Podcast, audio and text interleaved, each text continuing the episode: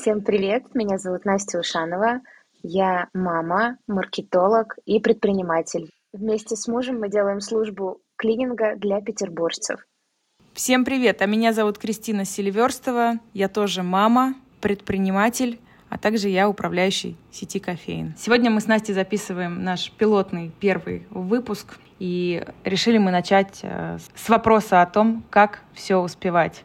Все говорят, что э, как только человек становится матерью, а, тайм-менеджмент выходит на какой-то новый уровень, что человек до конца не понимает вообще, что значит слова планирования, а планирование до того, как не обзаводится ребенком, и жизнь начинает играть какими-то новыми красками.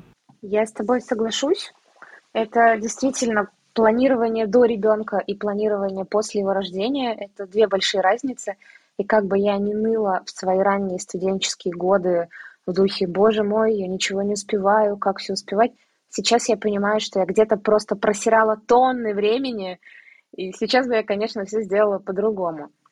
А, давай прямо искренне ответим на вопрос. Кристина, вот ты все успеваешь, что ты хотела бы сделать? Я была уверена, что мы начнем с этого вопроса подкаст. Нет, я успеваю совершенно не все.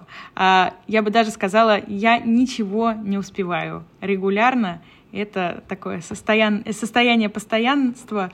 Можем заканчивать этот выпуск. Подкаст окончен.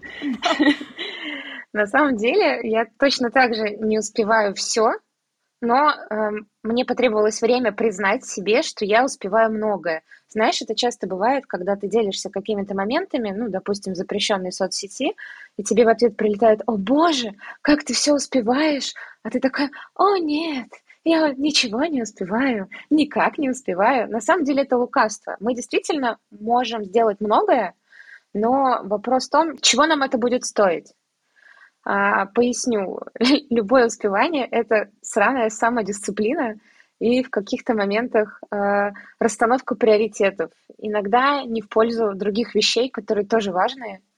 Например, э, бывали ситуации, когда я писала текст вместо того, чтобы почитать книжку сыну на ночь. Возможно, спустя 40 лет я об этом пожалею, но в тот момент это было важнее, потому что этот текст э, принес бы деньги, которые я могла бы потратить на что-то очень важное для меня или моей семьи. Ну или, например, на свою кукуху и оплату психолога. Я хочу сказать для, для протокола, что сейчас мы записываем выпуск. Я, например, сижу с мокрой головой, потому что я только что вышла из душа до подкаста. А Настя до подкаста сказала, что она задержится из-за работы на 15 минут, и благодаря этим 15 минутам я например, успела убраться на кухне, что, что, что не входило в мои планы. Я думала, что я это не успеваю. Это какое-то постоянное лавирование и постоянный выбор того, что приоритетнее. А, и вдруг ты понимаешь, что есть вещи, которые ты бы сделал раньше, но сегодня ты можешь их отложить, потому что есть что-то более важное, более приоритетное, и всегда... Настя, а что приоритетное? Вот ты сказала приоритизировать. Наверное, стоило бы сказать, что самое главное там — это мои дети, это моя семья, и это э, социально одобряемые ответы, но, положа руку на сердце, главное варьируется.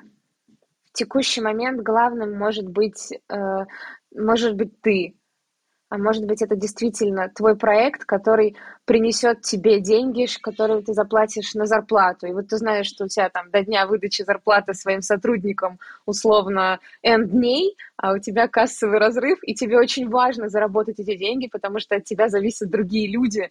И иногда ты взвешиваешь, что сейчас важнее, почитать ребенку или там обеспечить свою команду средствами для существования, чтобы они могли там, не знаю, оплачивать коммуналку, спать, есть, э, в общем.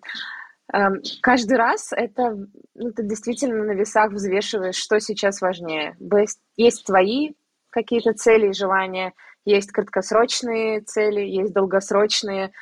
Каждый раз это какой-то, знаешь, э, мне иногда это напоминает тетрис только ты построил линию, как сверху уже падают еще какие-то кусочки, ты их как-то крутишь и подстраиваешь, и пинаешь туда-сюда, и конца и края этому нет. Классное сравнение. Мы же обе не сидели в декретах. Давай для контекста расскажем. Э, значит, э, у меня один ребенок, у тебя двое. Нашим младшим, нашим младшим детям 9 месяцев. Мы с Настей родили роди, родили детей э, с разницей в один день, а у нас еще есть старший. Да, старшему сыну 5 лет, и я родила его, когда мне было 24 года, и я работала в Пепсиколе. Наверное, тогда я все-таки ушла в декрет, потому что я очень устала от работы в корпоративном мире, но в этом декрете я не посидела спокойно, наверное, не месяца, потому что еще будучи беременной, где-то на седьмом или восьмом месяце я вписалась э, копирайтером в один проект, и с тех пор моя карьера пошла совсем в другую сторону. Хотя ты знаешь, у меня был момент, когда я посидела в декрете со вторым ребенком. Когда я только его родила, у меня было примерно три недели перед тем, как я снова погрузилась в рабочие задачи. И как тебе? Я тоже, я, я, я думаю, что мой декрет длился приблизительно 4 недели. Какие-то моменты это было классно, потому что это было прям такое облегчение и единение с малышом. Он был классный, много спал, мы гуляли. При этом никто меня не дергал в мессенджерах в духе «Настя, Настя, а как это сделать? Ой, горит» и так далее. Но парадокс в том, что где-то на третьей неделе я стала скучать без этого, без постоянных каких-то челленджей для своего мозга, каких-то вопросов, которые нужно решить и решить наилучшим образом. То есть э, эти три недели, знаешь, они для меня были признанием факта, что мне все-таки нравится работать, мне нравятся вызовы и задачи, и без этого я начинаю немножко чахнуть. Отвечая на вопрос, почему ты вышла из декрета, тебе кажется, что ты ты считаешь, точнее, что ты вышла, потому что тебе стало скучно не совмещать работу мамы с чем-то еще. То есть... Э, Пожалуй, да. Есть какой-то драйв. Ты знаешь, я вот... Э, я тоже сталкиваюсь с комментариями от людей про то, что «Ой, мы на тебя смотрим, ты так все ловко успеваешь, ты очень мультизадачна, у тебя две компании, над которыми ты работаешь, а еще у тебя на секундочку есть ребенок, и вообще, вообще, как ты все это успеваешь?» И я задавала себе вопрос, чем продиктовано такое желание постоянно двигаться, постоянно что-то жонглировать. Честно говоря, мне бы хотелось думать, что это какой-то э, интерес. Это, возможно, скорее, есть элемент в этом интереса и привычки, но еще это какая-то внутренняя тревога. Как у тебя с этим? Думаю, да. Я даже могу назвать эту внутреннюю тревогу. Я неоднократно озвучивала это своему психотерапевту и своим друзьям.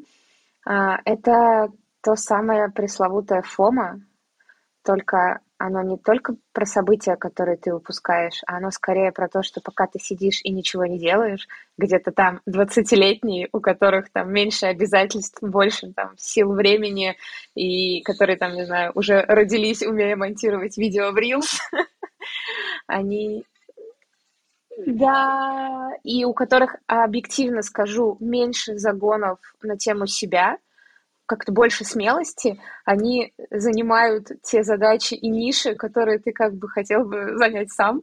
И это какая-то внутренняя конкуренция с двадцатилетками иногда не дает мне покоя.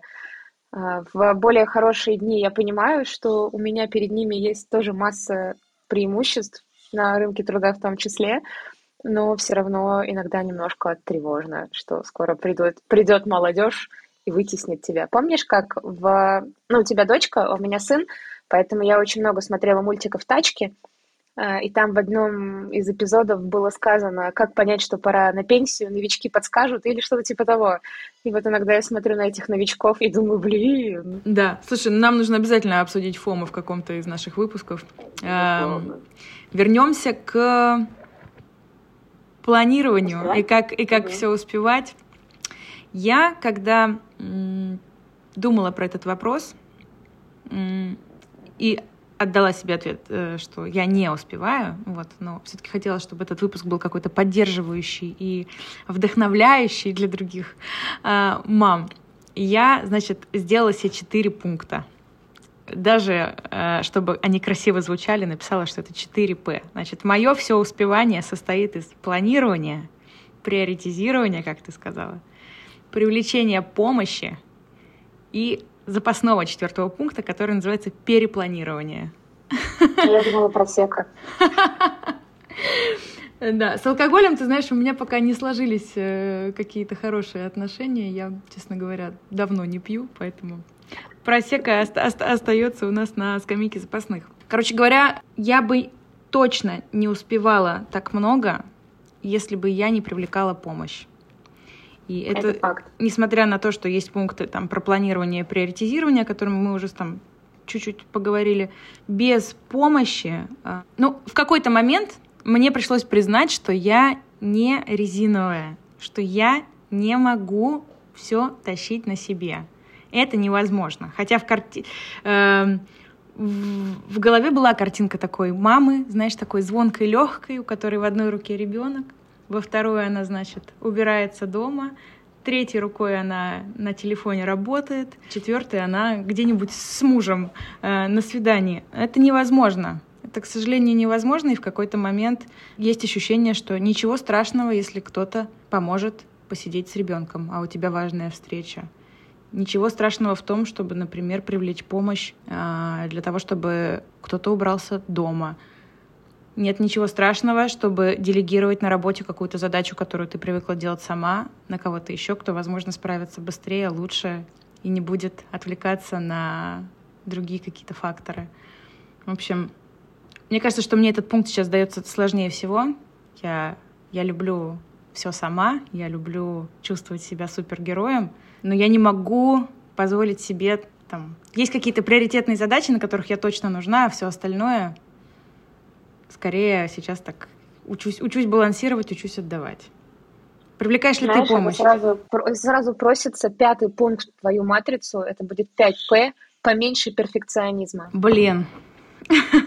Потому что, да, иногда, знаешь, я отдаю какую-то задачу, допустим, младшим сотрудникам на работе, так как я медицинский маркетолог, у нас есть в команде еще джуниор-маркетологи, и они делают ее, но, допустим, не так, как я бы ее сделала, недостаточно. И я сижу и разрываюсь от желания допилить это до идеала, или же бросить как есть, потому что, допустим, условно говоря, это серия stories, которая продержится 24 часа, донесет смысл, и все. Не обязательно делать это каким-то шедевром искусства. Но хочется же, хочется же, чтобы было прям вау. В общем, да, иногда поменьше перфекционизма помогают успевать, потому что на вот этом вот ковырянии и шлифовании до идеала тратится уйма времени и ресурса, который можно было бы потратить на что-то более приятное. Поменьше перфекционизма еще могло бы звучать как э, психолог. Это шестой пункт. Просто, да, шестой. У нас э, все в П. Значит, э, поменьше перфекционизма и психолог. Про помощь. А, да, помощь это важно. Мне повезло, что у меня э, весь комплект бабушек со мной в Петербурге. И, в принципе, моя мама очень отзывчивая на просьбы посидеть с детьми, перехватить их. И у меня всегда есть кому доверить детей. Такая, знаешь, большая деревня привязанностей. Ну, даже вот сейчас, не говоря про помощь мужа. Допустим, вот сейчас он развлекает младшего ребенка, пока мы пишем подкаст. Но у меня иногда было такое чувство ложного стыда, что, да, типа, я должна сама справляться, и стыдно попросить маму в духе мы же вас как-то вырастили и ничего, какие-то, знаешь, такие ложные установки, которые мне никто никогда не говорил, но это что-то из раздела коллективного бессознательного. В духе все женщины до меня страдали, так и ты пострадай, потому что вот так на роду написано. С этим было сложно бороться. Очень хорошо тебя понимаю. Первый раз, когда я попросила... Точнее, нет, у меня тоже есть, мне повезло, у меня тоже есть комплект бабушек, которые готовы прийти на помощь. И э, мой ребенок сейчас на, проду... на прогулке с одной из бабушек. Когда первый раз одна из бабушек э, помогла мне убраться дома, мне было жутко стыдно. Просто да. стыдно. Я чувствовала себя несостоятельной, не самостоятельной и вообще какой-то несостоявший, очень много не, несостоявшейся женой и хозяйкой. Я чувствовала, да, да, я чувствовала, что я просто провалила какой-то экзамен. Я думаю, блин, ну, Кристин, ну что, нельзя было протереть действительно вот здесь? Вот здесь же было пятно уже там какое-то время. Свекровь заметила, а ты не заметила? Это было очень плохо в какой-то момент, э, то есть это, это нужно было прожить, это нужно было сначала принять и смириться. И смириться с тем, что действительно помощь нужна, и если она поступает в нужных количествах, ну, замечательно. Я счастливый человек. Да. Какая-то, это тоже, наверное, про перфекционизм, это тоже про какой-то синдром отличника, про желание быть везде и всюду, самым первым, самым каким-то, не знаю, многозадачным. Настя, расскажи, как выглядит, вот мы сказали, что мы совмещаем работу и материнство, еще много каких-то других ролей. Как выглядит твой день, твой рабочий день? Вот с чего он начинается, как вообще выглядит твое планирование? Давай возьмем какой-нибудь день, когда я не езжу на совещание в клинику и работаю, допустим, из дома. Я живу за городом, и ребенок у меня ходит здесь, в моей же деревне, в детский сад.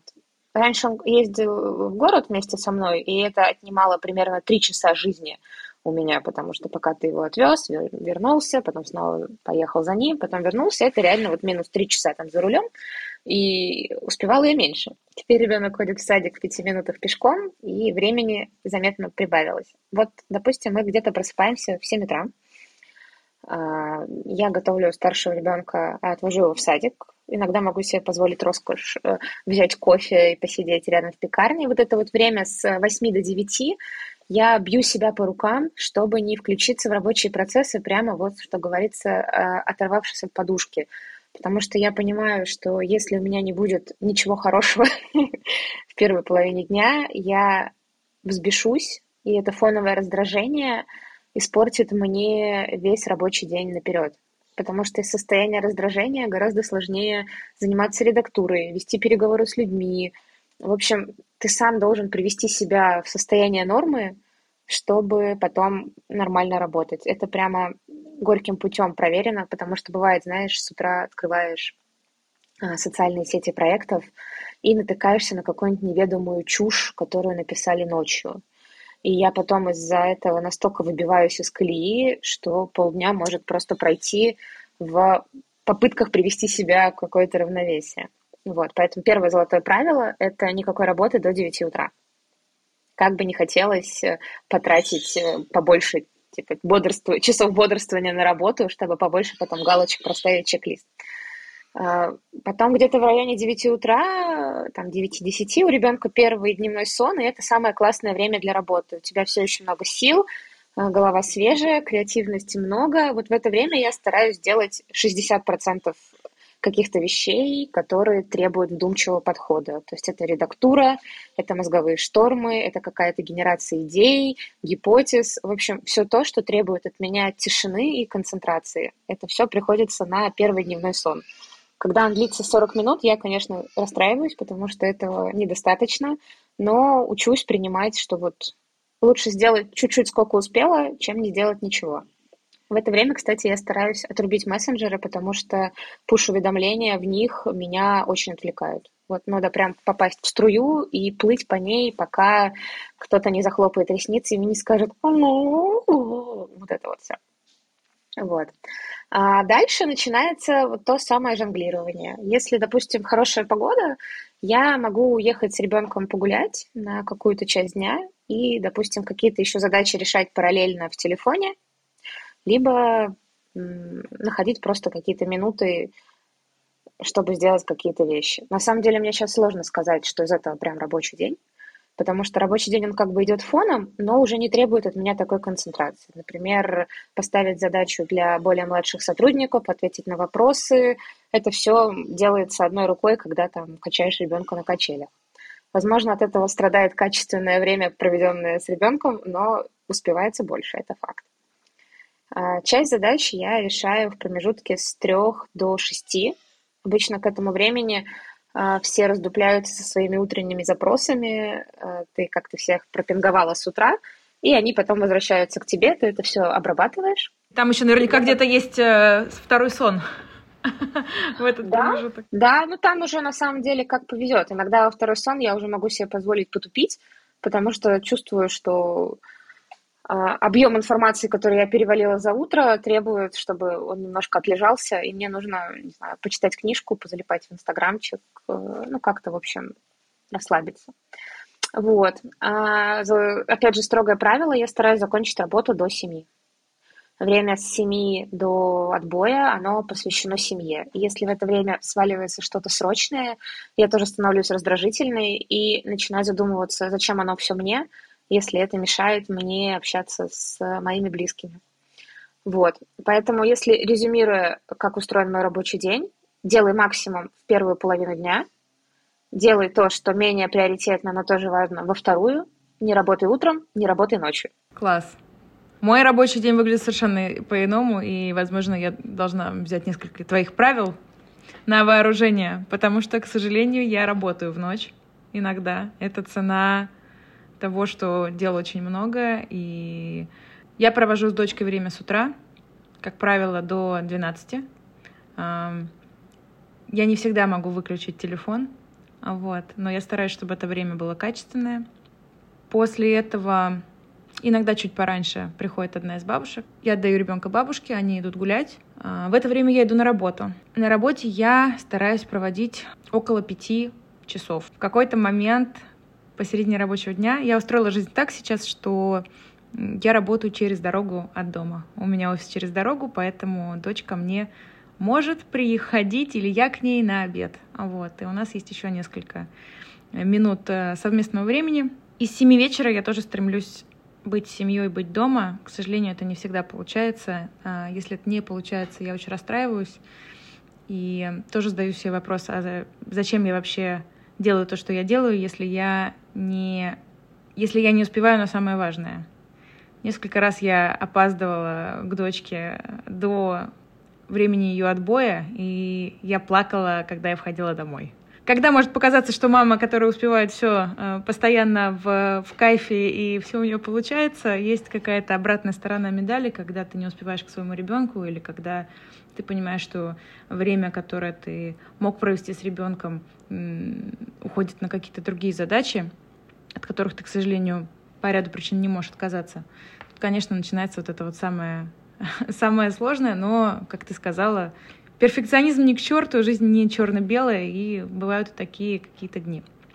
Эм, скажи мне, как... Э, я смотрю на тебя и, правда, хочу брать пример, потому что для тебя наличие детей не ограничающий фактор в привычной активности, в путешествиях, в походах на концерт, в, как, в каком-то собственном досуге. Как это устроено? Потому что, честно говоря, да, у тебя больше опыта, а у меня ребенок первый, а, вот, но я значительно меньше стала выбираться на встречи с друзьями, в центр, на какие-то прогулки. То есть все прогулки, на которые я выбираюсь, это прогулки, на которых будет хорошо моей дочке. Прогулки в лесу, прогулки на площадках, встречи с другими мамами с детьми. Как перебороть это, это ограничение, как начать вообще, как у вас все устроено? Недавно вы были на фестивале все вместе, и это просто... Да, в Тверской области, надо сказать, да, для, для зрителей, слушателей. А, ты верно заметила, у меня на 5 лет больше опыта. Моему старшему ребенку 5 лет, и определенное количество шишек я набила с ним, ну и выявила принципы, которые могут э, помочь тебе адаптироваться. Изначально это было, знаешь, из желания вопреки. Мне очень страшно было превратиться в ту самую каноническую женщину в декрете, который, мир которой ограничен детскими площадками и какими-то еще убеждениями. Мне было страшно настолько, э, что я начинала делать как можно больше, ну, знаешь, а-ля назло. То есть говорят, что с детьми нельзя в музей, а я возьму и пойду. Говорят, что с детьми там э, не полезно вот это, а я возьму и сделаю. То есть, возможно, это не очень правильно, там, с точки зрения педиатрии, допустим, но лично мне это очень помогало. Я такой человек, которому важны новые впечатления. Без них я начинаю грустить. Поэтому я всегда, вот ты говоришь, ты выбираешь то, что будет лучше для твоей дочери, там, в плане выбора мест для прогулок. А, я не исключаю себя из этого уравнения. Мы идем туда, где будет интересно мне, а если при этом там будет классно детям, то это прям вин-вин. Ну и тоже стоит отметить, что прогулки с девятимесячным ребенком – это одно, прогулки с, пяти, прогулки с пятилетним – это другое. То есть, а, допустим, сейчас я могу взять Даню куда угодно, потому что он не шибко требователен. Ему важно, чтобы я была рядом, чтобы была еда, и чтобы его вовремя переодеть, если он сделал свои дела. Допустим, когда это старший ребенок, мне теперь нужно учесть, а, где ему вкусно поесть, где он может попрыгать на площадке, где будет комфортная среда, чтобы не постоянно шикать на ребенка, типа там «веди себя прилично, прилично!» Вот. Ну и, соответственно, тоже смотришь, какие, какие активности в какой день подойдут. Например, если я хочу пойти в какое-то классное вкусное кафе, я понимаю, что это лучше сделать с младшим ребенком в будний день, в первую половину дня, когда у всех там есть силы, ну, там, и желание. Если, допустим, я хочу поехать на какую-то крутую экотропу, я знаю, что это понравится там старшему ребенку тоже, я планирую такие штуки на выходные. То есть я первым делом смотрю, куда бы я хотела пойти, а дальше начинаю прикидывать, как это вписать в свою семью. Примерно так. А что касается друзей, действительно, ты начинаешь встречаться с друзьями меньше, но уровень этого общения становится качественнее. Особенно если у этих друзей тоже есть дети. Казалось, да, когда вот вы встречаетесь, и постоянно кто-то бегает, э, кричит «мама», ты на него отвлекаешься, и ваши диалоги очень обрывочны, но при этом они более глубокие, наверное, потому что я, по-моему, говорила тебе, когда мы встречались, но люди с детьми могут понять друг друга. Люди без детей никогда не поймут в полной мере то, что чувствуем и думаем мы. Поэтому общение, знаешь, оно действительно перешло ну, в разряд какого-то такого семейного. Ты больше общаешься с теми, у кого есть дети, потому что вы действительно живете в одной вселенной, и в какой-то системе координат. Вы в одном контексте, и когда ты говоришь, слушайте, я могу встретиться вот в этот промежуток времени, потому что в другой у моего ребенка сон, а человек на том конце провода, у которого есть ребенок, э, не раздражается, с пониманием к этому относится и в свою очередь тоже говорит, да-да, у моего тоже сон в это время, давай встретимся тогда, когда у нас у обоих там благоприятное э, время для активности. Знаешь, я еще вот вспомнила, что хотела сказать на тему досуга. Это совсем недавно я начала практиковать. Я стала планировать свой отдых наравне с работой. То есть, заполняя свой график дел на неделю, я туда вписываю моменты отдыха, и потом вокруг них строю работу. Иначе можно попасть в ситуацию, когда ты всю неделю проработала, и ты находишься в какой-то полной фрустрации в духе «Куда делась моя жизнь?». Это так уже такой прям лайфхак. Я недавно ему следую, но я вижу, как изменилось э, уровень удовольствия, удовлетворения, да, удовольствия собственной жизнью. Я согласна с тобой. Я начала так планировать время для себя совершенно недавно, потому что я поняла, что есть задачи, которые я проношу из недели в неделю. Например, я три недели переносила маникюр. Как бы все нормально. Я могу сама себе дома сделать маникюр, не проблема. Но я понимаю, что мне было бы приятнее это сделать в салоне, потратить полчаса, но я не могу три недели подряд найти полчаса, чтобы дойти в салон, который находится в моем же доме. И в какой-то момент я на себя так разозлилась. У меня был день, когда я отменила работу, просто сказала, сори, сегодня не приду. И я весь день занималась только тем, что хочу я только своим досугом, заботой о себе и так далее. Но это был какой-то такой, мне кажется, вынужденный шаг, потому что это какой-то был э, крик отчаяния. Сейчас я тоже так не поступаю. У меня я стараюсь, чтобы на неделе было хотя бы пару часов, которые посвящены мне, моим интересам и моей заботе о себе, не о своей семье, не о своем ребенке, не о своей работе, а именно тому, что хочется мне. Это, конечно, это непривычно планировать, но когда ты мама, есть ощущение, что это необходимо планировать, потому что иначе этого времени никогда не найдется. Тут ты права. Кстати, да. И ты знаешь, еще вот это время для себя, оно, мне кажется, наименее социально одобряемое, назовем его так. То есть, грубо говоря, вот мы такие упахиваемся в работе, и мы крутые. Но если скажешь, что там, вот я там пошла на маникюр, ну, в лучшем случае ничего не скажет, в худшем случае в духе, а как же ребенок, ну и что-нибудь такое вот, а, тоже про приоритеты. Знаешь, пока ты говорила, я подумала, что есть пять основных областей нашей жизни. Это наша семья, да, там отношения с партнером, это наши дети, это наша работа, э, это условно назовем там здоровье и как-то вот ты сама, и пятое, это, наверное, какая-то вот э, социальная там активность, это какие-то походы, развлечения, там интересы, саморазвитие. Ну вот запихнем туда все то, что не про работу и не про семью. И вот все пять успевать во всех пяти невозможно. Примерно ты, ты качаешь примерно три с большим усилием воли четыре. Но если долго игнорировать одну из этих пяти, она, знаешь, что называется, начинает болеть. И потом выплескивается в тебя каким-то очень сильным негативом. В случае здоровья это могут быть проблемы, в случае там, э, интересов это может быть вот это вот ощущение пустоты, что тебе уже ничего не интересно, ничего не хочется. Работа понятна, отношения с партнером, он тоже может сказать, какого хера. Вот. Э, и, в общем, наша задача, вот этот вот пятилистник, поочередно уделять внимание всем пяти сферам, так, чтобы они не проседали. Это, опять же, возвращаясь к аналогии с Тетрисом, что-то очень похожее. Вот. Но да, если долго игнорировать одну из этих пяти сторон, это обязательно аукнется. Да, это правда. Так, ну что, мне кажется, что тезисно мы проговорили вопрос успевания. Для пилотного выпуска это неплохой результат. А, от себя хотела бы сказать, что если что-то идет не по плану, а в материнстве часто что-то идет не по плану, если то, что ты запланировал, не получается сделать, тут мне помогает просто напоминать себе о том, что я делаю все, что могу каждый день. Работаю над тем, чтобы бережно относиться к себе, не требовать от себя слишком многое и просто не уходить в какое-то самобичевание, а напоминать себе о том, что завтра я сделаю а, столько, сколько смогу. А, с оговоркой на обстоятельства, с оговоркой на то, что а, если вдруг я нужна буду своему ребенку больше, это, безусловно, будет моей приоритетной задачей.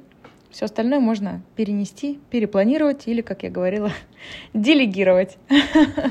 Знаешь, кажется, к концу нашей беседы мы с тобой нашли седьмое «П» в нашей матрице. Это принятие. Это точно. Да. Я предлагаю под этим выпуском оставить э, небольшие лайфхаки, которыми мы пользуемся. Я, например, могу поделиться планировщиком задач, которым удобно распределять все свои дела на неделю, на день и, собственно, ставить галочки. Вот. А ты можешь поделиться какими-то своими инструментами, которые помогают тебе планировать и не забывать. Отличная идея. Ну что, а, друзья, всем спасибо. Это был первый выпуск нового подкаста «Зайки и лужайки». А именно так мы решили назвать этот подкаст. До скорых встреч. И мне кажется, что, знаешь, у нас э, сегодняшняя беседа получилась такая не очень структурированная, потому что, ну, со своей стороны скажу, есть так много вещей, которые хочется обсудить, и любой диалог уходит сразу в какие-то несколько направлений, и хочется сказать про, про каждое из них. Вот, я надеюсь, что мы будем как-то поочередно разбирать каждую из тем и и помнить про наш пятый принцип поменьше перфекционизма. Совершенно верно. Я уверена, что э, этот подкаст может сопровождать вас на прогулке с вашим ребенком, в дороге, в любом другом случае, э, в том числе в, во время, когда вы хотите уделить время себе. А вот, и почувствовать себя не одиноко. Поэтому присоединяйтесь, подписывайтесь. Спасибо. Спасибо. С вами были Настя и Кристина. До новых встреч. До новых встреч.